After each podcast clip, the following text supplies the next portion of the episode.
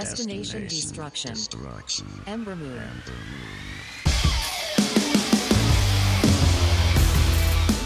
Bom dia, boa tarde, boa noite, meu amiguinho, minha amiguinha. Four Corners Wrestling Podcast, episódio 189. Amizade desfeita na base da bota. É Bro Kick, é Claymore, é na sola da bota. Na palma da mão, né? Eu sou o Léo Toshin e comigo está aqui compondo os Four Corners Daigo Douglas Young. Ó nós aí, como é que vocês estão? O que, que tá rolando? O que, que, que acontece? Me, me digam, cara, eu não sei de nada, cara! Quem sabe de tudo é Matheus Mosman, ou Dyna Black. Boa noite. Só sei que nada sei. Quanto mais pesquiso, mais prova a minha ignorância. Hoje recebendo convidados ilustres. E como dito aí pelo nosso querido Dyna Black, hoje recebemos o nosso convidado ilustre, Gabriel Munhoz, diretamente do WrestleBR. Seja bem-vindo, sinta-se em casa, não repara na bagunça. Como é que você tá, Gabriel? Muito obrigado pela, pelo convite, Toshin. Por aqui tudo bem? Uh, estou aqui representando né, o WrestleBR, fazendo uma, uma troca ali. O Matheus apareceu, o Dana Black apareceu na, na, nossa live. Quem quiser curtir lá, é só ver no nosso Instagram para rever nossa live de aquecimento pro, pro NXT Takeover, pro último, NXT, pro último evento do NXT, né? E aí agora eu tô aqui também, pra gente conversar um pouquinho, é, trocar algumas, algumas opiniões e também é, curtir um pouco dessa bagunça que vocês têm aqui. Crossbreed como se fôssemos uma grande AEW, não é mesmo? Exatamente, a porta proibida está aberta. a porta dos desesperados. Né? Ô macaco! Grita! Grita!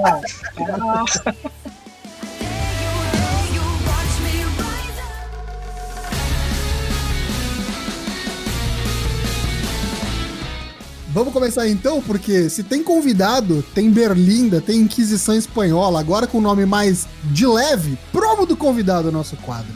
O que, que é o WrestleBR? Quem é Gabriel Munhoz? Como você começou a acompanhar o wrestling? Fica à vontade, o palco é seu. Muito bem, então. É, meu nome é Gabriel Munhoz, eu sou jornalista formado, é, me formei em dezembro do ano passado. É, isso foi uma moto que passou aqui, então peço perdão pelo barulho. É o John Moxley, é o Dean. ele viajando. Conheci o wrestling, mas assim, primeiro por videogames. Uh, o meu pai, uh, sempre tipo no final do expediente do meu pai, assim, os amigos dele iam pra casa dele e tal. E aí todos os dias eles faziam alguma coisa. A gente tinha mesa de ping-pong, a gente tinha videogame, tinha muita coisa lá pra, tipo, eles ficavam uh, meio que resenhando assim, e eu tava lá junto por, por, por, simplesmente ser a minha casa, eu tava junto, então me, me enfiei lá, né, com o pessoal. E aí a gente começou a fazer várias coisas, assim, eu conheci vários jogos por trás deles, e eu acabei conhecendo um, um da WWE, porque o pessoal de lá uh, gostava bastante de lutas e coisas assim também. E aí, obviamente, um dos, um dos jogos que a gente começou a jogar lá foi o SmackDown Recomes the Pain. E aí, desde então, assim, eu fui conhecendo, fui seguir jogando várias vezes os jogos, fui me apaixonando um pouquinho por aquilo ali, mesmo sem saber exatamente o que que era, né? E depois de um tempo, assim, eh, eu tava jogando e um amigo dele chegou para mim e falou: Ah, tu sabe que isso daí é. Tu sabe que essas lutas, na verdade, são, são na, na época ele falou, tu sabe que essas lutas aí são de verdade, né? E aí. E aí eu fui pesquisar, e aí, tipo, eu realmente vi que existia as coisas, assim, porque na época eu não tinha realmente uma internet, eu só tinha um play, assim, né? Que ano que era isso, mais ou menos, Gabe? Cara, foi a partir de 2006, 2007 que eu comecei a pesquisar e aí, tipo, entender realmente o que, que era o Pro Wrestling. Mas, tipo, de jogar, assim, é desde 2004, 2005. Quantos anos você tinha na época? 6, 7 anos. Novinho, novinho. Eu sou, sou de 97, atualmente eu tenho 24. Legal. 23, vou fazer 24 mês que vem. E aí, conforme foi passando o tempo, eu fui conhecendo mais. Só que, claro, uh, todo mundo que conheceu há 20 anos atrás a luta livre, 15 anos atrás a luta livre, sabe como era difícil a gente conseguir pegar alguma coisa. Não só pela qualidade da internet, mas também porque, tipo, as plataformas, assim, eram bem difíceis de encontrar, né? época da Justin TV. E aí, conforme foi passando o tempo, eu fui conhecendo um pouco mais. É, eu peguei um pouco daquela época do, da WWE no Brasil também, uh, o site, né? E aí tinha. Eu sou, eu sou cria do chat.com, ali onde tu conversava com as pessoas e, tipo, era bem bacana mesmo, assim, de, de interagir. E aí, cerca de do, metade de 2010, eu comecei a escrever sobre luta livre, nisso daí eu tinha 13 anos. E aí eu comecei a fazer notícias, normal, assim, assim como eu faço atualmente pela, pelo BR. Comecei a fazer no Sociedade da Luta, a famosa SDL. E aí, tipo, eu fui pegando o jeito, assim, eu sempre fui uma pessoa que Uh, quando eu pego uma coisa, eu realmente me entrego 100% para ela. Então, e na época eu não tinha outras coisas para fazer além de colégio. Então, era eu vivia wrestling e eu podia e eu tinha aula de tarde ou de, depois eu acabei trocando para de manhã.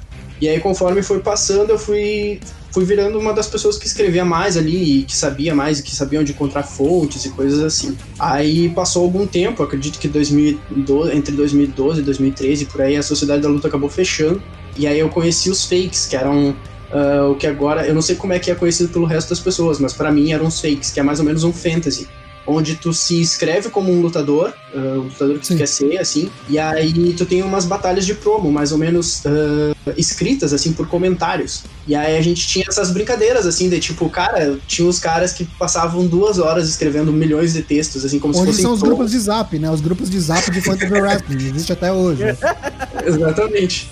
E aí e aí a gente fazia esses meio que duelos, assim, era bem bacana, porque, tipo, isso, pra minha profissão de agora, que na época eu ainda não sabia que era o que eu queria, me ajudou bastante, porque eu aprendi a escrever, aprendi uh, ortografia, tinha que corrigir meus próprios erros ali, então eu fui, isso me ajudou bastante, assim, e também pelo conhecimento pela, da luta livre, né, tipo, uh, estudar um pouco as coisas, eu gosto muito do Royal Rumble, então, tipo, o Royal Rumble eu pegava, assim, e, tipo, estudava o máximo que eu podia, lendo coisas e vendo lutas e, enfim, e aí isso tudo me levou uh, a começar a escrever pro WrestleManiacos em 2015. Não sei se o pessoal do WrestleManiacos vai estar assistindo isso daí, mas já mando um abraço para eles. Uh, acabei começando a escrever notícias por lá. Uma vez o Isaac publicou que estavam procurando vagas, procurando pessoas para entrar no WrestleManiacos. Eu acabei entrando e comecei a fazer essas mesmas coisas que eu fazia uh, antigamente. Comecei também, mais ou menos na mesma época, no WrestleBR. Ainda a gente tinha só uma parte de textos, assim, aí os textos mais uh, crônicos e opinativos eu deixava para fazer no WrestleBR. E ajudei por muito tempo também o Pablo da Humor Wrestling com posts. Eu fazia, dava algumas ideias para ele, a gente fazia algumas montagens assim bem bacanas. Eu tive várias publicações que eu ajudei ele a fazer. Aí conforme foi passando a época do meu da minha faculdade, foi me gerando uh, mais necessidade de ter mais tempo para investir uh, no meu futuro, na minha profissão, enfim. E eu acabei deixando um pouco o wrestling de lado, assim, isso foi 2000 2016, 17, 18, assim, né? E aí, conforme eu fui percebendo que eu ia me formar, obviamente eu nunca deixei de gostar de wrestling. Então eu comecei a acompanhar de novo e, tipo, assistir, entender. Eu, até 2011, por aí, só assistia a WWE, só conhecia a WWE. Depois desse tempo, uh, eu comecei a me expandir, conhecer uh, a New Japan, a Impact, na época TNA, né? E até mesmo a luta livre aqui do Brasil, que me gerou vários contatos, assim, uh, o Rafa Lu, que é um cara que foi um dos primeiros, assim, que eu conheci aqui do Brasil, que realmente trabalhava com a coisa, uh, e me dou super bem com ele até hoje, sabe? Então, foi uma história, a história da luta livre se conecta mais ou menos com a minha profissão atual, uh, e eu acho que é isso que eu tento trazer para mim atualmente, sabe? Quando eu me formei, uma das primeiras coisas que eu fiz foi voltar a escrever sobre wrestling, foi trazer essa minha parte profissional para dentro do wrestling, assim como uh, pro site da WrestleBR em geral, né? Uh, quando, aí, quando eu acabei voltando, eu já falei pro Ayrton toda a minha ideia de que eu queria fazer um, uh, um site além ali, né? Porque a gente estava só com produções textuais, assim, e a gente vê pessoas como vocês aqui da Four Corners, que, tipo, já fazem lives, fazem podcasts há muito tempo também, uh, fazem essa interação com vídeo que a gente está fazendo agora, e o RussellBR acabou ficando para trás, apesar de ter um grande número de seguidores em Twitter, Facebook, enfim. E aí eu apresentei toda essa mudança para ele, ele gostou, a gente tá tocando, tô tocando ficha agora, aos poucos, porque a gente a nossa equipe tá pequena ainda, né? E para tudo que a gente almeja, a gente demanda de mais de mais pessoas e de mais tempo. Uh, fora isso, eu sou eu gosto muito de outros esportes, eu faço bastante uh, cobertura de futebol, Fórmula 1, Uh, quero pegar um pouco mais da parte de esportes também, porque eu gosto bastante. Já fui jogador de, de vários jogos também. E também sou de, desde 2018 eu sou DJ de festas, eventos, enfim, assim. Agora com a pandemia ficou um pouco mais, fiquei um pouco mais afastado. Mas eu acho que é basicamente isso. Não sei se tem alguma coisa tão interessante que eu possa trazer além dessas coisas. Porra, legal, cara. Muita coisa. Boa trajetória. Apesar da pouca idade, porra, pelo menos 10, pelo menos 10 anos escrevendo sobre o wrestling, nem acompanhando. Então tem muito que contribuir aqui, muito legal a sua história. E vou mandar aqui um shout-out. Se você é, acompanha o Four Corners e ainda não conhece o WrestleBR, eles passaram recentemente, como o Gabriel falou agora, por uma reformulação, tanto identidade visual como o próprio conteúdo que eles estão fazendo. É muito legal mesmo um conteúdo que o Four Corners recomenda. Só trazemos convidados aqui com conteúdo que a gente carimba, assina embaixo. Então, por favor, vá lá prestigiar o pessoal do WrestleBR também. E agora vem a parte mais legal do promo do convidado. Cada um dos corners aqui vai mandar aquela de bate-pronto, aquela de que não pensa muito para responder. E eu vou começar hoje com o Matheus Mosman da Enodec, uma pergunta de fácil resposta para o nosso convidado. Qual a luta que te deixou mais puto na tua vida? Cara, a primeira que vem na minha, na minha cabeça, assim, de, tipo, realmente ficar revoltado, assim, foi o fim da streak. Uh, apesar de ter sido um momento, assim, uh, marcante e negativo até, uh, pela opinião de muita gente, depois de um tempo, assim, não, não foi aquela coisa que me marcou, mas foi a primeira coisa que veio na minha cabeça, assim, se a resposta é rápida, eu vou ficar com o fim da streak até o fim. Daigo? Finisher favorito?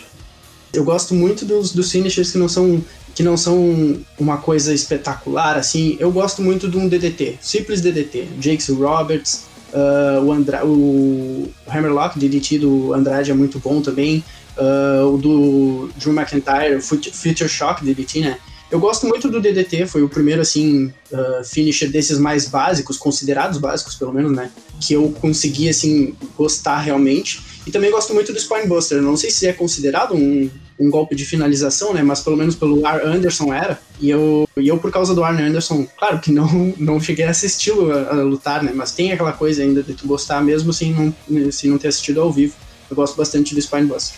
Eu vou fazer uma pergunta aqui. Você disse que começou acompanhando WWE e depois, com o passar do tempo, começou a acompanhar outras coisas, no Japão, Impact e tudo mais. É, num mundo em que não existe WWE, qual seria a sua promoção favorita e o seu wrestler favorito dessa promoção? E por quê?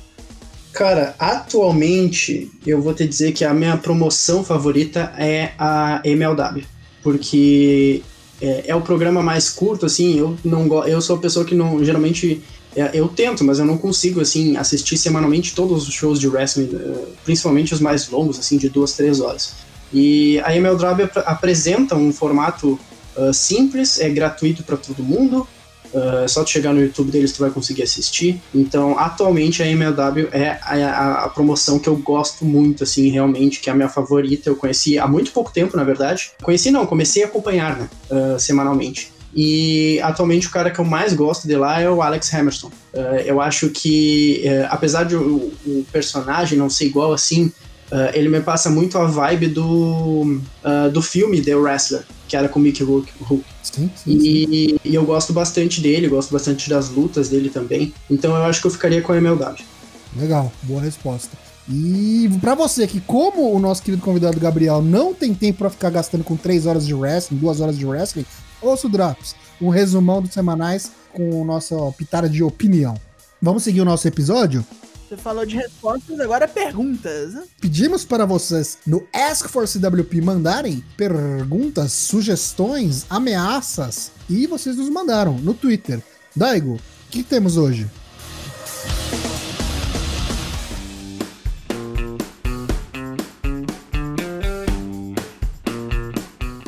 Temos algumas, temos algumas muito boas. Tenebris que começa. Façam seu top 3 programas do SBT. Já tem aqui. Vixe, olha lá, olha lá. Vai. Aqui ele ficou com o topa ou não topa, qual o seu talento e curtindo com reais. Beleza, vai, Matheus. Só, só Heisei aí, né? Só Heisei, é verdade. Eu, eu Nada show. Cara, eu botei três aqui. Um deles é Heisei, tá? Casa dos Artistas 1. Botei o Coquetel, que era do, do Miele, com, com as mulheres tirando a roupa. E o Viva Noite Showa, né? Muito bom também. Que teve o Heisei, né? Com a Gil Melândia, da banda Beijo. Ai, ai. E foi um horror, né? Mas é com o Gugu Liberato até 92. Viva Noite, melhor programa que a SBT já pariu. Eu é, tenho um coquetel também. Show de calores em sua versão original, que tinha o. Pedro de Lara. Tinha, tinha os é. jurados clássicos e é aquela. É coisa nossa. E o TV Animal que eu sinto uma certa saudade.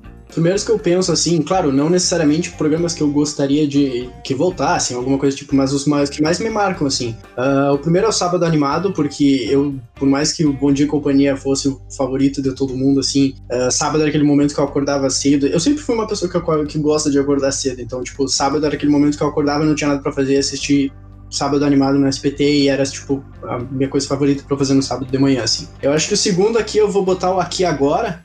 Quem não conhece é o, é o linha direta do, da SBT, né? E é bem antigo, realmente. Não é da minha, não é da minha, não é da minha época, mas eu coloco ele aqui porque foi um dos temas do meu TCC agora quando eu me formei, que eu falei sobre sensacionalismo na TV, na televisão, né?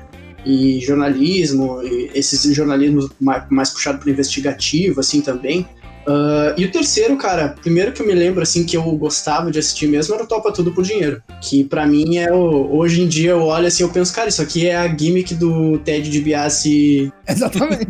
100%, assim, cara. Ah, tu quer dinheiro? Ah, enfia a mão aqui nessa caixa cheia de aranha. E era basicamente isso, e as pessoas mortas de medo, assim. Então, tipo, cara, é os meus programas favoritos, assim. Cara, é, o meu top 3 é parecido. É, o meu tem que ter topa tudo por dinheiro. O negócio se manteve por gerações aí. Até nessa era Rei Sei Rail aí com aquelas pegadinhas malucas lá. Funciona muito bem até hoje. É, eu não tinha pensado no aqui agora, mas eu coloco aqui agora também, porque é espetacular.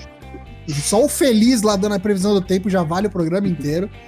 Maguila é. fazendo comentário de política, né, cara? Nossa senhora, Nossa, aqui agora é espetacular. Se não é da sua época aí, procure aqui agora SBT. Gil Gomes, assim, no seu ápice. E eu vou colocar um aqui que me marcou muito, gostava muito quando criança de assistir, que é o Passa ou Repassa. Gosto muito de Passa ou Repassa. Passa até hoje, né? Sabe, né? Passa até hoje, sim, claro. Muito bom. O que mais que temos, Daigo? Temos o Iago HD. Randy Orton falou que hoje lutou na Mania 24 depois de engajar-se com o Snoop Dogg. Fora os óbvios, Riddle, Rob Van Dam, quem mais deve ser do negocinho na WWE? MSK, certeza. E Street Profits, né? Up the Smoke, assim, Chit Chong o tempo todo, essas situações. é chegado. Vejamos, John Nelson. Fosse para trocar o finisher de qualquer lutador, seja porque ele é ruim ou porque o boneco não combina, qual seria?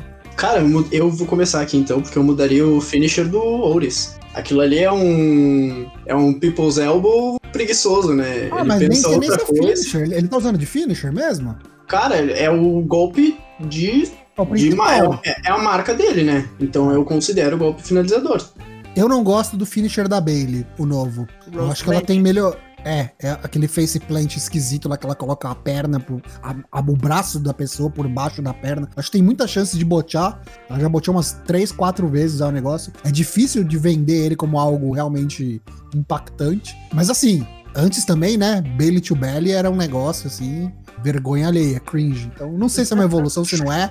Mas não gosto nem de um nem do outro. Arranja outro negócio aí, minha filha. Faz uma submissão, sei lá.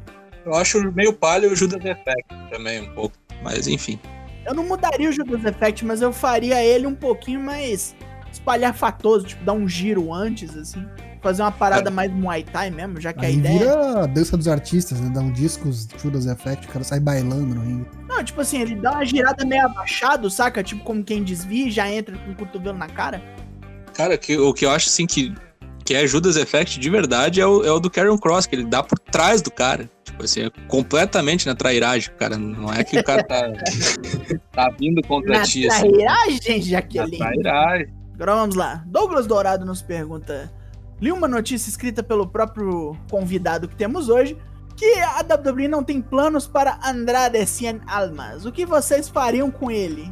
Colocaria de volta para o NXT para fildar com os Santos pela supremacia do mal. Depois eles iam virar uma dupla e aí eles sobem com o Santos sendo o mouthpiece da dupla, né? Porque aí eles podem ser, sei lá, gêmeos do mal, alguma coisa assim. Ou que seja, de volta para o limbo para sumirem depois de novo, né? Eu acho que o Andrade pega essa vaga aí de genro do Ric Flair e tá muito bom pra carreira dele, que é o que sobrou para ele mesmo. Infelizmente, eu acho que ele tá naquele clubinho do a galera que o Paul Heyman gostava e que o Vince vai deixar de escanteio agora que ele não tá mais na posição que tá, né? Ele, Ricochet, Cedric, Shayna, esse pessoal aí. Infelizmente até o Arturo, né? Arturo, é, é verdade. O que eu gostaria de fazer é sobe todo o legado do Fantasma, junta todos esses latinos, faz uma nova Latin World Order e pronto.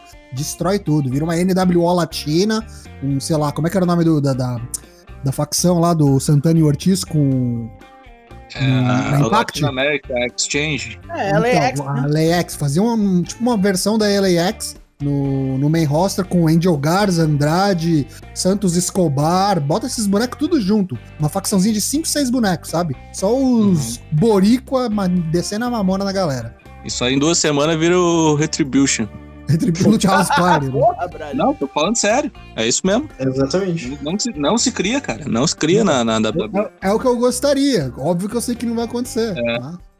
Cara, eu pegaria, eu, eu faria mais ou menos, não pra comparar e fazer igual, mas eu vou citar aqui pra ter, um, ter uma comparação. Eu gostaria de fazer com o Andrade e com a Charlotte, mais ou menos o que fizeram com o Triple H com a Stephanie McMahon, lá na época da Atitude Era, ah, a McMahon Helmsley Era, né? Que era Uhum. dos dois juntos lá e eles tinham todo o poder do coisa. E eu botaria um foguete dentro do, do Andrade, subiria ele, faria destruir todo mundo. E aí, como, como isso ia dar certo, eu não sei, mas eu gostaria de ver eles dois juntos tendo um poder ali em cima. A Charlotte ia ter que ser a mouthpiece dele, né? Até ele aprender inglês. Não, acho que ele é aprendido, porque não tá aparecendo, então eu espero que esteja estudando. Daigo, por favor, né? Por Ah, vai favor, saber, né? porra. Tá estudando as curvas da loura Flair. Me retiro. A comunicação deles é meio truncada, porque ela agora que tá aprendendo espanhol também. Tipo, É mais fácil ela aprender espanhol do que ele aprender. É, também acho. Caralho. Não, eu só voltaria com ele pro NXT mesmo e botaria ele na pista ali do, do cinturão médio até aparecer alguma coisa melhor. Seria melhor do que o que ele tá fazendo no, no main roster, que é zero. Nada. Porra nenhuma. Nada. Bem, Lucas Tomás nos manda uma pergunta dupla, duas em uma. Como vocês continuariam essa storyline da Undisputed Era? Além disso, vocês podem colocar um boneco no meio dessa storyline. Quem seria Bucado? Eu colocaria o Kevin Owens, porque foda-se. E Cole contra Kyle. Só os dois juntos, assim, né? E o Roderick Strong vai pegar o Gargano e faz, segue sua vida. Vai sair da facção e pronto. Até porque o Roderick Strong entrou depois, né? Eu não gostaria de ver o Bob Fish e o Roderick Strong meio que ah, divididos ali. Então eu acho que eu não faria eles se envolverem. Eu acho que eu deixaria a feud focada assim no, no Adam Cole e no Kyle. Ah, até quem sabe a WrestleMania. Não sei se vai ter um takeover na, na, na semana. Acho que não, porque já estão. São dois dias. É, Dois não dias, acho que. Até por isso tá rolando aqueles rumores de títulos do NXT sendo defendidos no WrestleMania, né? Então. Pois é, e aí, mas como eles estão criando essa coisa entre o Adam Cole e o Kyle O'Reilly, eu acho que eles vão focar um pouco nisso, vai ser mais ou menos, tirando os dois títulos principais, vai ser a principal feud, assim, do, do NXT. E, e aí eu acho que eu gostaria de ver eles por o, tanto o Bob Fish quanto o Strong por fora. E aí vendo o que dá, quem vencer. Eu acho que não segue de novo uh, a Undisputed Era nem com três pessoas, independente de pra que lado os outros dois forem. Acho que acabou mesmo. Quem, quem sair da feud vai voltar, vai subir pro, pro main roster. Eu acho provavelmente o Adam Cole. Acho que o Caio ainda vai ter mais uma chance pelo título do NXT. Uh, se vai estar com o Bella, eu não sei. Mas, uh, digamos que se mantesse, eu gostaria de ver uma menina no Undisputed Era. Porque quando teve todo aquele envolvimento da Tai, todo mundo ficou bem animado para saber como é que seria, né? E aí eu acho que seria também um jeito novo de rejuvenescer a Undisputed dentro do NXT, porque eles já fizeram de tudo lá, né? Eu confesso que eu fiquei bem surpreso, porque esses bonecos já tava cogitando a possibilidade de esquecer esse negócio de call-up e ia ser, tipo, Adam Cole, Johnny Gargano, tinha os bonecos que iam aposentar no NXT sem nunca subir, sabe? Isso é um sinal de que pelo menos um deles sobe. Esse um eu acho que é o Adam Cole, porque é protegido do, do Triple H. Não sei como é que o velho vai ver isso, a gente falou no episódio passado, por conta do tamanho do Adam Cole, mas tem, tipo, o seal of approval do Triple H, do Shawn Michaels, de todo mundo. Então, acho que com os ratings lá embaixo, vão arriscar. E repito, se aproveitar o momento e cair no SmackDown com a participação criativa do Daniel Bryan, dando chance para outros bonecos que ele gosta, vai voar. Vai voar, então tem que aproveitar agora. Eu acho que é a chance perfeita de fazer uma marquee match aí contra o Kyle O'Reilly, perder, dar uma sumida e subir. Acho que é isso que deve acontecer e é o que eu faria mesmo. Tem que fazer o angle do Shawn Michaels, pai do Adam Cole, tá ligado? Difícil. Não, sei lá, eu voltaria Redragon antes de tudo. Eu botar o Kyle O'Reilly pra perder, volta O Redragon tiro... problema é que o outro cara é podre, né? O peixe podre, tá sempre quebrado. Não, não, mas aí como é Fantasy Booking, ele está, ele está apto. Ele está Ok. bom. Aí, tipo, a Redragon volta, mata tudo, vira inclusive Redragon, foda-se não poder usar o nome. E os outros dois vão cuidar da vida aí. Um vai pro Norte American e o outro vai pras cabeças. Agora vem William Portugal. Se vocês pudessem escolher um dos quatro pilares para rejuvenescer e começar a carreira novamente, ou ressuscitar, porque tem alguns que já se foram, quem indicariam e por quê? Cara, missão, né? Aí eu botei outro. É mesmo? Botei o Akira Taue, porque apesar da carreira foda que ele teve, né? Ele Era o foi que o cara que conseguiu fora, né? menos destaque. Verdade. É, ele, ele é- era muito mais pra dupla e tudo mais. E mesmo os acolates dele em dupla são menores que até os do, do Kawada, sabe? Então eu acho que seria ele. Akira Taue. Eu acho que eu voltaria com o Misawa pra ver que fim teria. Como é que, o que, que seria da Noah hoje, sabe?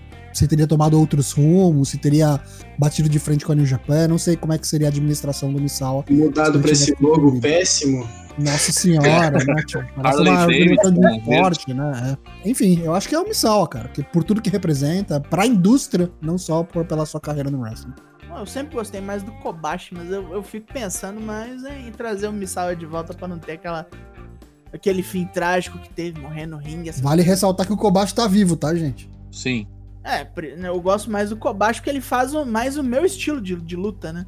Pegado no, no- no- na, na violência, no bicudo, no- na porrada dura e destruidora, assim.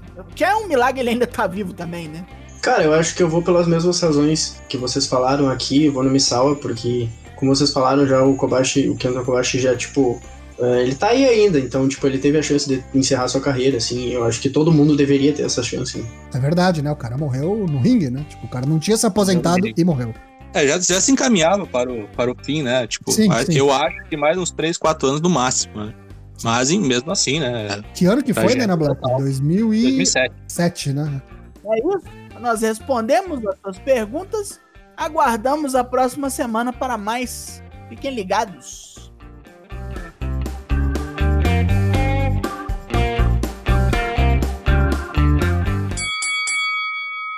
E agora, a gente vai fazer aqui um rápido disclaimer com resultados do Bolão Mania NXT Takeover, que rolou aí no último fim de semana, último domingo, a gente vai falar sobre o evento, mas antes, rápidos resultados. Você participou do Bolão Mania? Se você participou, confira conosco a classificação, rapidamente. Top 10, LK6, nono, Lucas é o Patrão 13, oitavo, LK Tomás, em sétimo, Seu Genérico, em quinto, nosso convidado, Gabriel Munhoz, empatado comigo, Toshin05, empatamos em quinto. Em terceiro no pódio ali empatados Douglas Dourado e John Nelson Silva. Em segundo, SF Ethan Parker. E o grande campeão dessa edição NXT TakeOver Vengeance Day, Mosman Matheus, Dana Black, parabéns. Ah, vai tá on, hein? O cara faz o Vai tá Drops do bom. NXT, não faz mais que obrigação. Não queria falar, não. É. Queria dizer que eu quase gabaritei, eu só não gabaritei porque errei. O que, que foi? Acho que Errei uma é. pinada. Foi submissão, ou foi isso. Acho que foi na luta das Não. mulheres, acho. Eu botei que a Yoshirai ia pinar a, a Tony Storm e ela pinou a Mercedes Martins. Foi a única coisa que eu errei. Muito bom. Mosman Matheus, então, leva esse caneco. Se você quiser acompanhar aí a classificação completa, entra aí no bit.ly barra bolãomania 2K21 e vê lá como é que tá a classificação por categorias, por promoção e o apanhado geral. Toshin05 continua em primeiro, hein? Quero ver quem vai desbancar, porque, ó, eu tô perdendo as contas. Olha. Bolãomania do ano que vem, eu vou, sei lá, tô pensando em instituir que for- os corners não participam, pra dar graça, hein? Pra dar graça. Depois eu vou ficar falando com essa história de STJD aí, virada de mesa. Tô chegando, hein? Tô vendo aí vocês falando. A gente de, de Fluminense é foda. Tô chegando, hein? Calma aí, calma aí, tô chegando. Antes da gente falar do NXT Takeover, a gente vai falar dessa segunda-feira que rolou no YouTube o AEW Women's Elimination Tournament. Quem vai falar pra gente o que, que teve de bom é o Daigo. O lado japonês aí foi mostrado no YouTube da, da companhia. Yuka Sakazaki derrotou o Mei Suruga. Emi Sakura ganhou de Vene. Ryu Mizunami derrotou nossa favorita Makito. E a Jakong matou o Rin Kadokura com requintes de crueldade. Está lá para todo mundo ver. Inclusive, se não me engano, já deve ter estreado a versão que é com a Hikaru Shida narrando, comentando a, a ação Japonês. com o, Sim. com o Haru, alguma coisa que eu esqueci. Tá no YouTube já, já tá lá. E assistam aí porque Vene e Emi Sakura foi Match of the Night, foi bem legal, viu? Foi, foi fodona. Foi muito foda. Voltaremos a falar desse torneio ainda no programa de hoje, mas agora sim, vamos para o prato principal da noite e falar do NXT TakeOver Vengeance Day.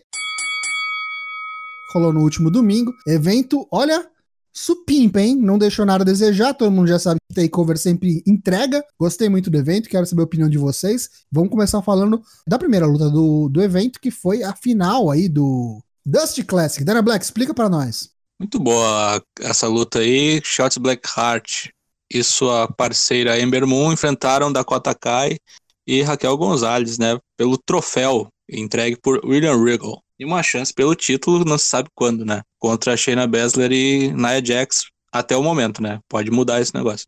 Achei muito boa essa luta aí. Nos esportes, assim, as mulheres estavam tentando realmente se matar.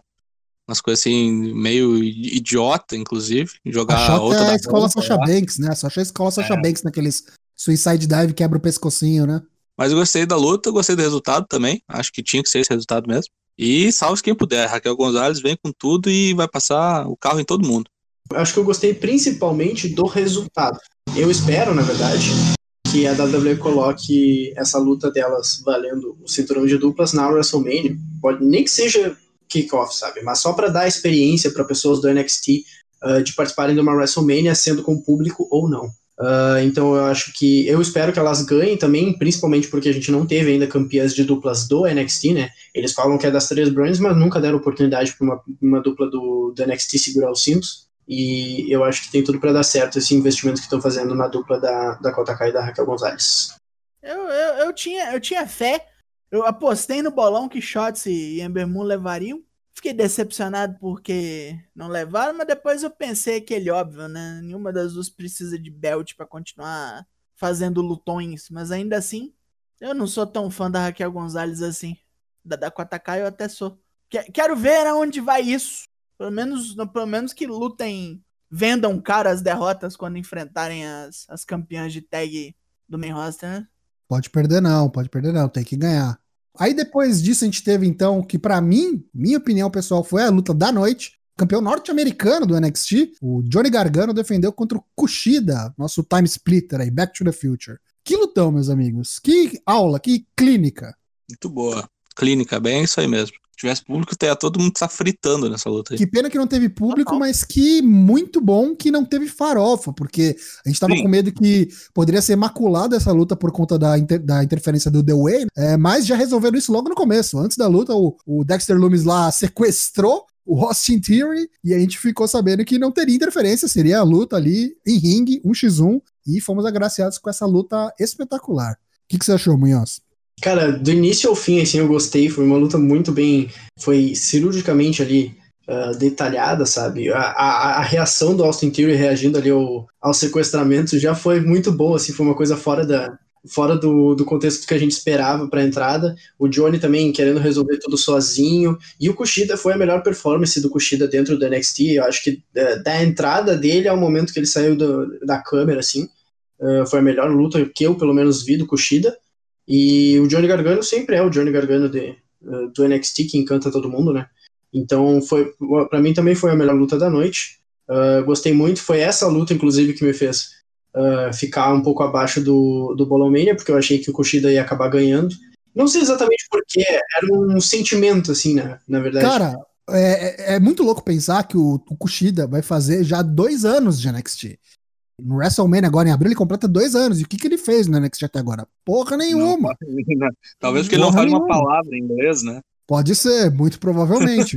Mas, cara, de longe, essa aqui foi a melhor apresentação dele desde que ele se apresentou no NXT.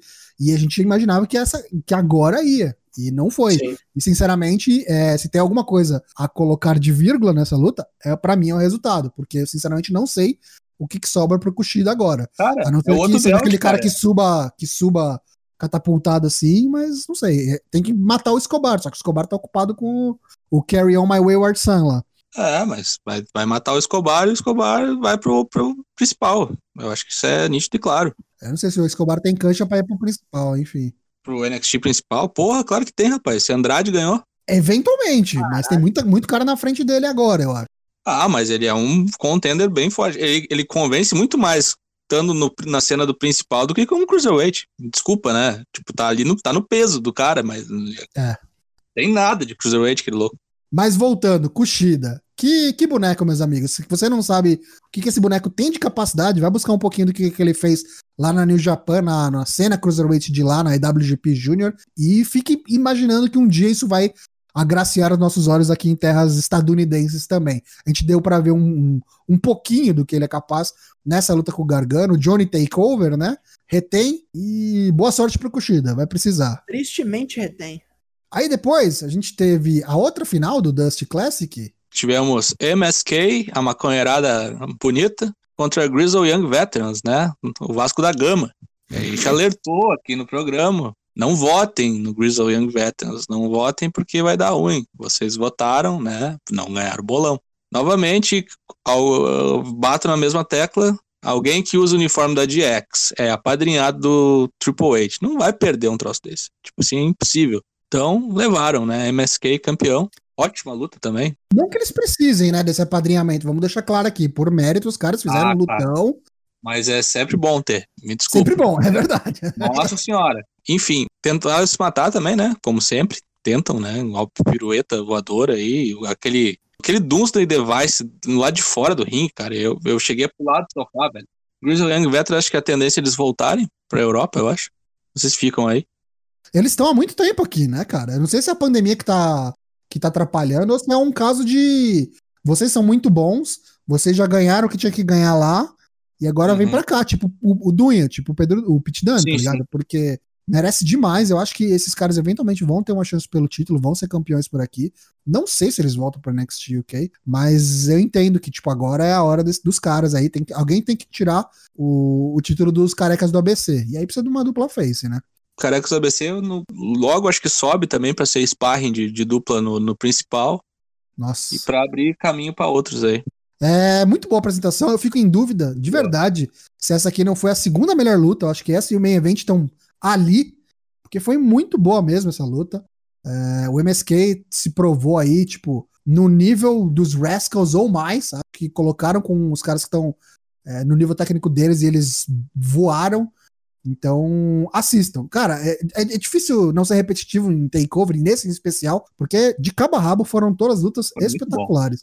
Teve uma ali que teve um bot que a gente vai falar aqui mais pra frente, que deu uma, uma É. descida na nota que a gente deu, mas Sim. o resto, cara, assim, impecável, impecável. Uns spots malucos que nem você falou. Aquele Spiral Tap do, do Wesley no finalzinho ali, meu Deus do céu. Doença, né?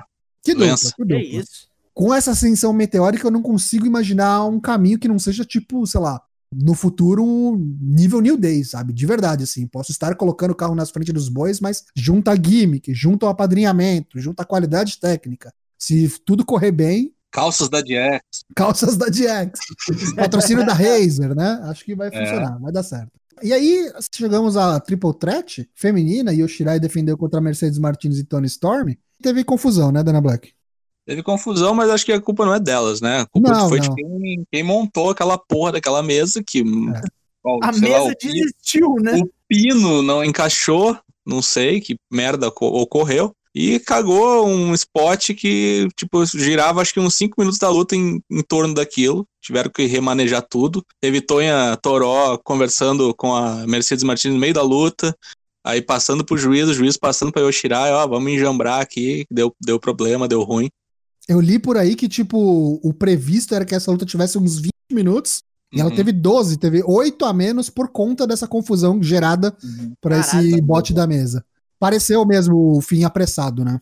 Não sei se a, a mesa já ia desarmar ali na primeira, ou se ia com a Yoshirai despencando do, da estrutura lá em cima da mesa depois, que ela deu um, um voo do anjo, né? O Hakushi Driver lá, ela deu nas duas É. moças em pé pra, pra parar ela, né? Podia ser na mesa aquilo, não sei. Enfim, deu Yoshirai. Eu achei que não iam pinar a Mercedes Martins, achei que iam guardar ela pra próxima monstra, mas eu acho que esse foguete aí já passou também. É, então, o que eu entendi, pelo que aconteceu na luta, é que a Mercedes, infelizmente, estava aqui pra ser pinada. E quem eles querem guardar pra uma futura oportunidade pelo título É é, a a Tony Storm. Toró. É a Tony É, Storm. é. Agora isso ficou bem latente, sim. Eu achei que era o contrário, né? Mas como veio de Botafogo, né? A Mercedes Martins, agora que eu tô notando ali. Um abraço pro, pro Pivoto, o único botafoguense do Brasil no momento. Deu ruim. Munhoz, o que, que você achou dessa luta?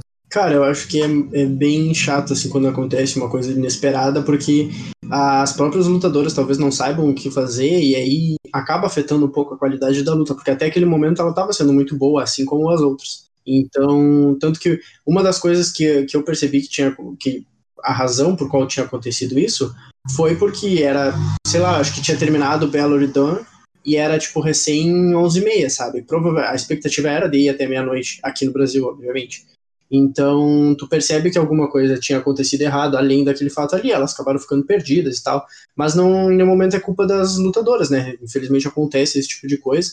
Uh, eu, ao contrário do Dana Black, realmente acreditei que eles estavam salvando a Tony Storm pro, pro futuro, porque ela tende a ser a pessoa que vai tirar o título da Yoshirai em algum momento próximo. Uh, ou não próximo também, mas a gente nunca sabe.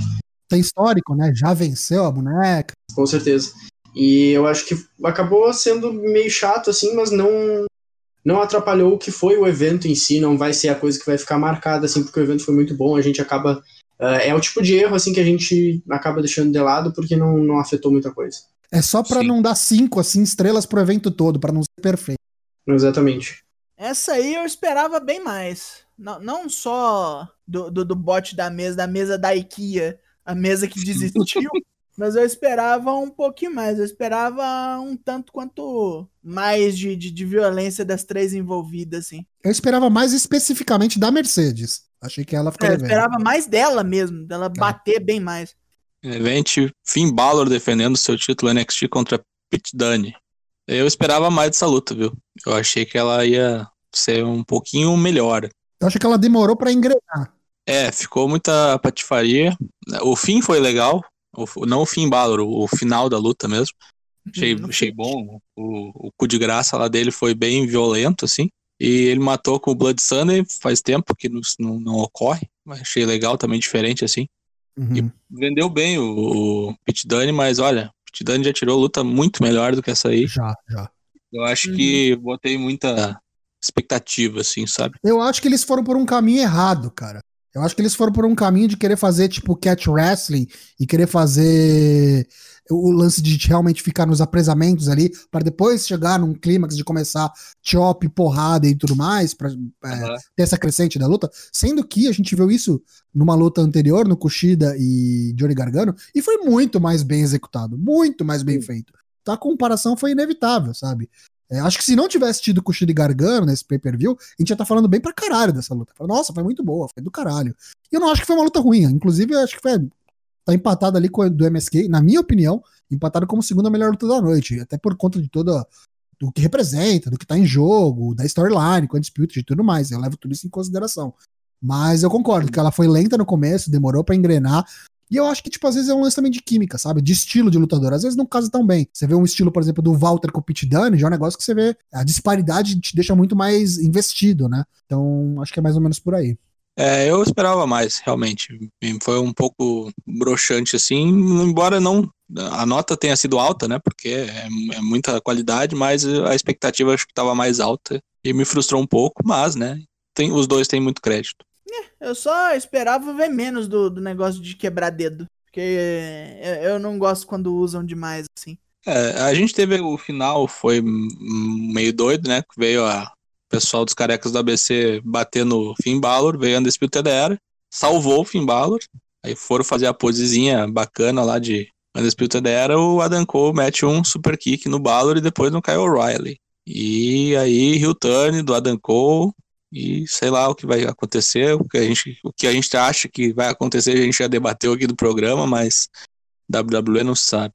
Cara, eu acho que o problema dessa essa luta foi realmente boa. Se você pegar ela, somente ela, assim, analisar ela do início ao fim, ela foi realmente boa. O problema dela é o lugar onde ela ficou, que ela ficou no main event, exatamente para poder ter esse heel turn do Adam Cole uh, na Undisputed Era. Eu acho que eles botaram muita coisa nova, eles tentaram surpreender nas outras lutas e acabaram deixando por desejar nessa última. Então, tem que ter um. Uh, não necessariamente um equilíbrio, né? Mas uh, é a mesma coisa de tu colocar, por exemplo, na WrestleMania uh, 26, enquanto o, o Shawn Michaels e o Undertaker estavam lá no meio do, do card, fizeram a maior luta da história da WrestleMania, o main event era Triple A de Randy Orton, sabe? Tu, tu a luta pode ser muito boa, mas não vai chegar aos pés. Então eu acho que ela só teve o azar de ser aquela coisa do final ali. Só que, claro, com, com o, o choque né, do, do Adam Cole turnando na, na Undisputed Era, foi tipo. É, era, não tinha outro lugar para colocar. Tu não vai colocar uh, o Adam Cole fazendo isso, tendo essa heel turn grande aí, e aí depois vai colocar uma, uma outra luta no main event. Vai ter que ser o que vai fechar o show. Então é até é plausível, assim, tudo que aconteceu, do, como aconteceu, né? Enfim, eu acho que a luta foi foi boa para o que se para o que se propôs para ela. Eu não coloquei tanta expectativa assim, foi mais ou menos o que eu esperava que ia acontecer. é, esse segmento final aí realmente chocou sistema, com perdão do trocadilho, porque eu não sei vocês, mas tipo, o super kick do, do Adam Cole no Finn Balor não me surpreendeu nada, tá bom? Ok. Agora, quando ele deu no Kyle O'Reilly, eu falei, what? Finalmente puxar esse gatilho? E aí, agora estou realmente bastante curioso para ver o que, que vai sair disso aí na quarta-feira. Vamos dar um rápido preview já já. Mas é isso, NXT Takeover, Vengeance Day.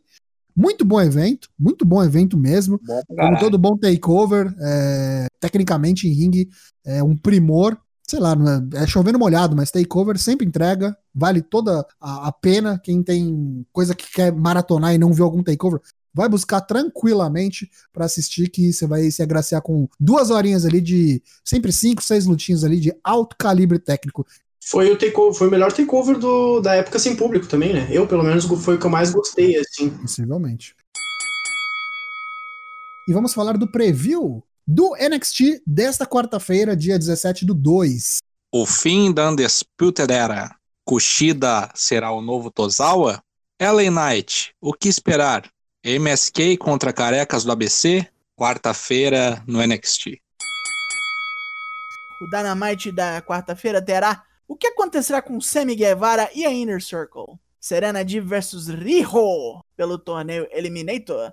FTR contra Matt e Mike Seidel, a dupla da maconha voadora. Sting virá e falará merda para o Taz, isso aí eu já estou cravando. Young Bucks versus Santana e Ortiz valendo os títulos de tag da companhia. E Ed Kingston, Butcher e Blade contra John Moxley, Lance Archer e Fênix. Isso é quarta-feira, vo- você, você veja lá. E agora, sessão tiro rápido. Lacey Evans está grávida. Não é storyline, ela está grávida de verdade. Parabéns aos envolvidos que, que quiseram fazer uma luta dela com a Charlotte no WrestleMania e acabou em gravidez. Parabéns a essa criança que nos livrou disso. Próxima notícia tem a ver aí com o Performance Center da WWE contratando um monte de gente, por volta de duas dúzias de novas contratações. Alguns nomes já confirmados, bem conhecidos. Temos aí o Christian Casanova, temos o Eli Drake, que agora é LA Knight, Taya Valkyrie, Harlem Bravado e temos também o. Como é que é o nome do cara? O Blake Christian. Blake Christian, sim, que tá lutando na Impact, lutou no JPW Strong. A gente não sabe muitos nomes, tem uns 5, 6, mas dizem aí que contratou pra mais de 20. Tem aquele boneco lá que parece o filho do Brock Lesnar, né? Peter Bourdois. E ele mesmo. E por falar em filho, é, parece que o filho do Rick Steiner também tá, caiu ali, bateu o RG na porta do Performance Center e vai começar a treinar. é isso aí. E por falar na WWE contratando gente, Millie Mackenzie supostamente teria assinado e, logicamente, vai para NXT UK. Também tá, tá, tá sempre ali precisando. Vale lembrar que a Millie Mackenzie estava envolvida naquela polêmica lá do, do Speaking Out com o Travis Banks. Travis Banks foi mandado embora do NXT UK. E a Millie Mackenzie já participou, né? Lá, lá atrás ela já fez as participações no próprio NXT UK. Tem uma história com a Meiko Satomura, lutou lá na, na Europa, na WXW. E tem gente falando que ela, se vier mesmo, se se confirmar, vai para as cabeças e deve enfrentar a própria japonesa. Empolgou, empolgou. Pessoal, o ano é 2021. Goshozaki tinha um reinado de 405 dias defendendo o seu título da NOA, o, o GHC. Enfrentou o Keiji Muto. E não é que o velho ganhou. Ganhou e assinou. Ganhou e assinou por dois anos com o Noah. Campeão GHC. Olha quem diria. Depois da luta teve o Kaito Kiyomiya vindo desafiar o Keiji Muto. E já foi informado que Keiji Muto quer, vai defender o título na Impact. Olha, o mundo está louco, pessoal. Falando em campeões, Lil Rush sagrou-se duplo campeão né, no, no último sábado. Ele é o campeão middleweight da MLW, a Major League Wrestling, e o campeão cruiserweight da AAA, querendo unificar esses belts aí, mais um, mais um desgosto para muita gente. E aí a gente teve nesse fina- final de semana que passou o Bloodsport 4 do Josh Barnett, né, da GCW, e a gente já vai ter o Bloodsport 5. Mas rapidamente aqui os resultados do 4 que rolou, o Diego Pérez venceu o Gil Guardado, Calder McCoy venceu o Royce Isaacs, o Super Beast venceu o Bad Dude Tito, O JR, o Junior Kratos, que bate ponto lá no NJPW Strong, venceu o Alex Coughlin. O Cal Jack venceu o Nolan Edward. Tom Lawler, Filthy Tom Lawler, venceu o Simon Green, antigo Simon Gotch. O Budoguinho, Dave Boy Smith Jr., venceu Calvin Tankman. E no main event, Jeff Cobb, Tieta Adolfa, venceu Chris Dickinson. Isso tudo no Bloodsport 4. Já no Bloodsport 5, que rola nesse sábado, dia 20, tem uma luta anunciada até então. E ela nada mais, nada menos do que o Budoguinho, David Boys Jr., enfrentando John Moxley, meus amigos. Tirem as crianças da sala. É o Raw Underground que deu certo. Próxima notícia, temos aí Kyoko Kimura anunciando que está organizando um show de tributo para a filha dela, Hana Kimura.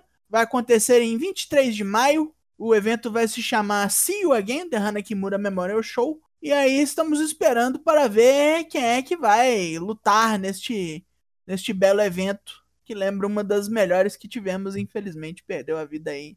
Triste pra caralho. Será honrada com porrada. Espero muito desse show.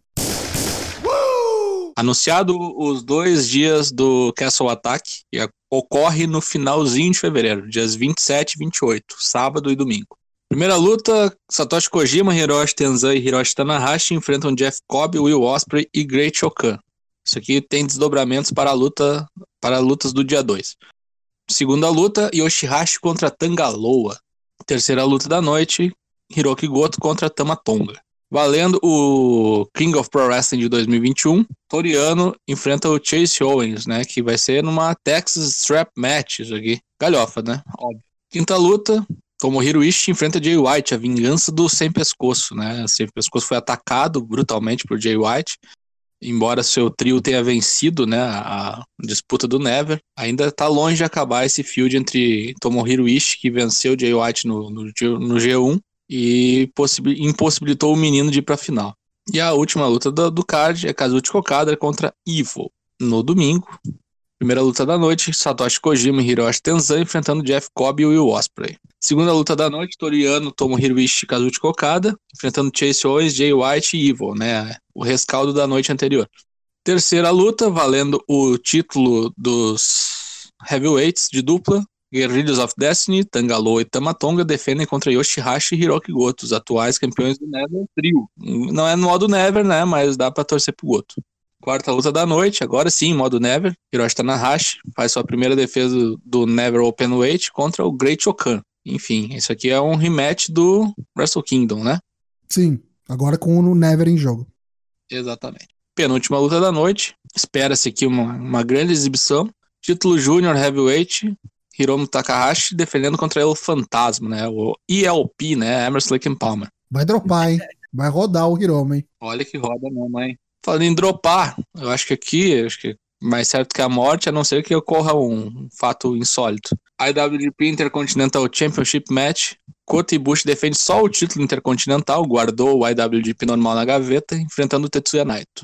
Ambos os shows ocorrem no Osaka Joe Hall, né, o, o recinto já conhecido do, do, fã de wrestling japonês, porque é onde ocorre o Dominion, né, geralmente em junho ou julho, conforme as circunstâncias último tiro rápido, que é uma rápida atualização do card do Elimination Chamber, que rola neste domingo, vale lembrar. E depois do Rock que a gente teve nessa segunda-feira, a gente descobriu que ainda não está oficializado pela WWE, mas dificilmente Lacey Evans fará sua luta que estava programada pelo título feminino do Raw, que a Asuka vai defender ou não vai defender, não sei, vamos descobrir nos próximos dias. A gente vai ter também, é, essa aqui não teve mudança, né? Triple Threat do título dos Estados Unidos, Bob Lashley campeão defende contra Riddle e Keith Lee, vai ser um lutão, espero que seja mesmo. Teremos a Elimination Chamber do SmackDown, que vai ser composta por Cesaro, Daniel Bryan, Kevin Owens, Jey Uso, King Corbin e Sami Zayn. Quem vencer essa Elimination Chamber vai enfrentar o Roman Reigns na mesma noite. Então, Roman Reigns contra o vencedor dessa Elimination Chamber. E a Elimination Chamber do que depois deste último programa de segunda-feira, teve a saída do Miz, que abdicou de sua vaga e lutou contra o Kofi Kingston valendo ou a entrada do Kofi, ou a entrada do Morrison, ouça mais no Draps, e o Kofi levou. Kofi então vai entrar nessa Elimination Chamber com Sheamus, o campeão da WWE Drew McIntyre, que põe o título em jogo nessa Chamber Match, Randy Orton, AJ Styles e Jeff Hardy. Tudo isso nesse domingo, dia 21 de fevereiro, Elimination Chamber, antepenúltimo pay-per-view antes do WrestleMania. Lembrando que tem Fast Lane ainda nessa correria aí, é tipo um pay-per-view a cada duas semanas. Corre, nego, corre, corre! Haja booking.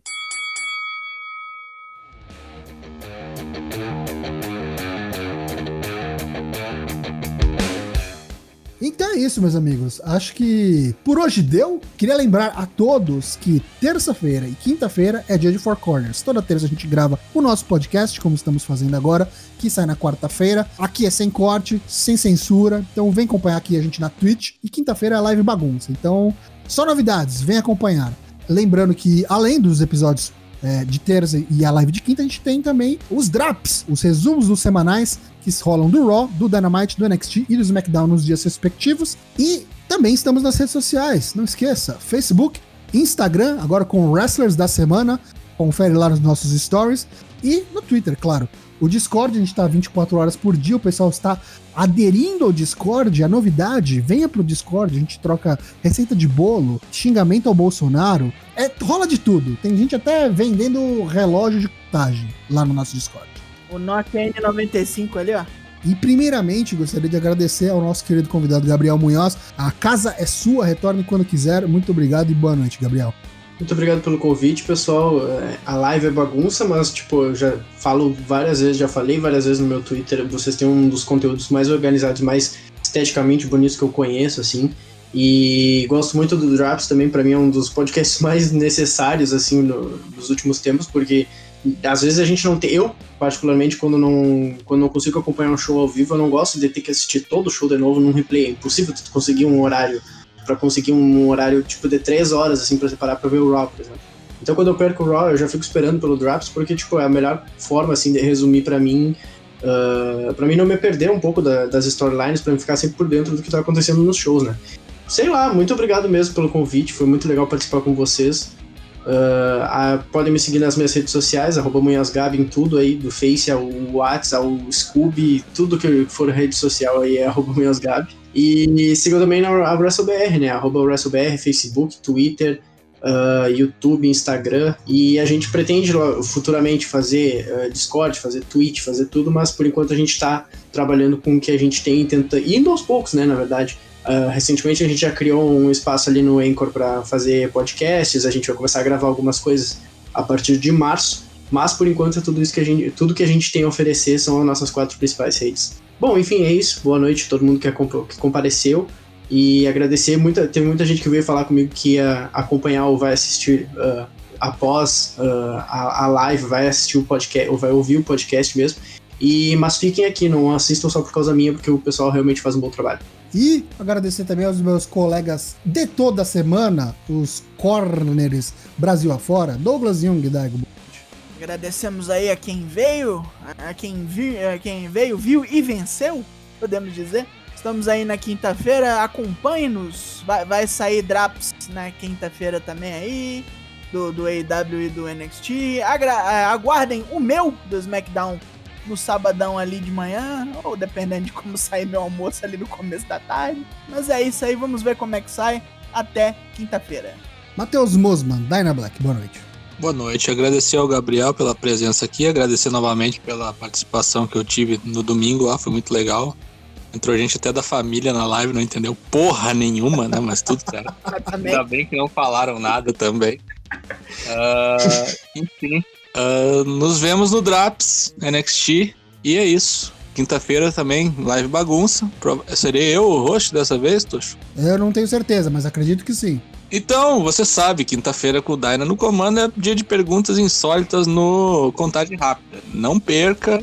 Deus. E prometo mais uma série de perguntas diferentes. Até lá. É isso aí. Eu sou o Léo Toshin. Quinta-feira a gente tá de volta com bagunça, com bolão mania pro Elimination Chamber, não se esqueçam. Four Corners reage, o nosso novo quadro. Vai saber o que a gente vai assistir essa semana. Cola lá para descobrir. Então é isso aí. Obrigado a todos. Nos vemos quinta-feira e tchau. Tchau.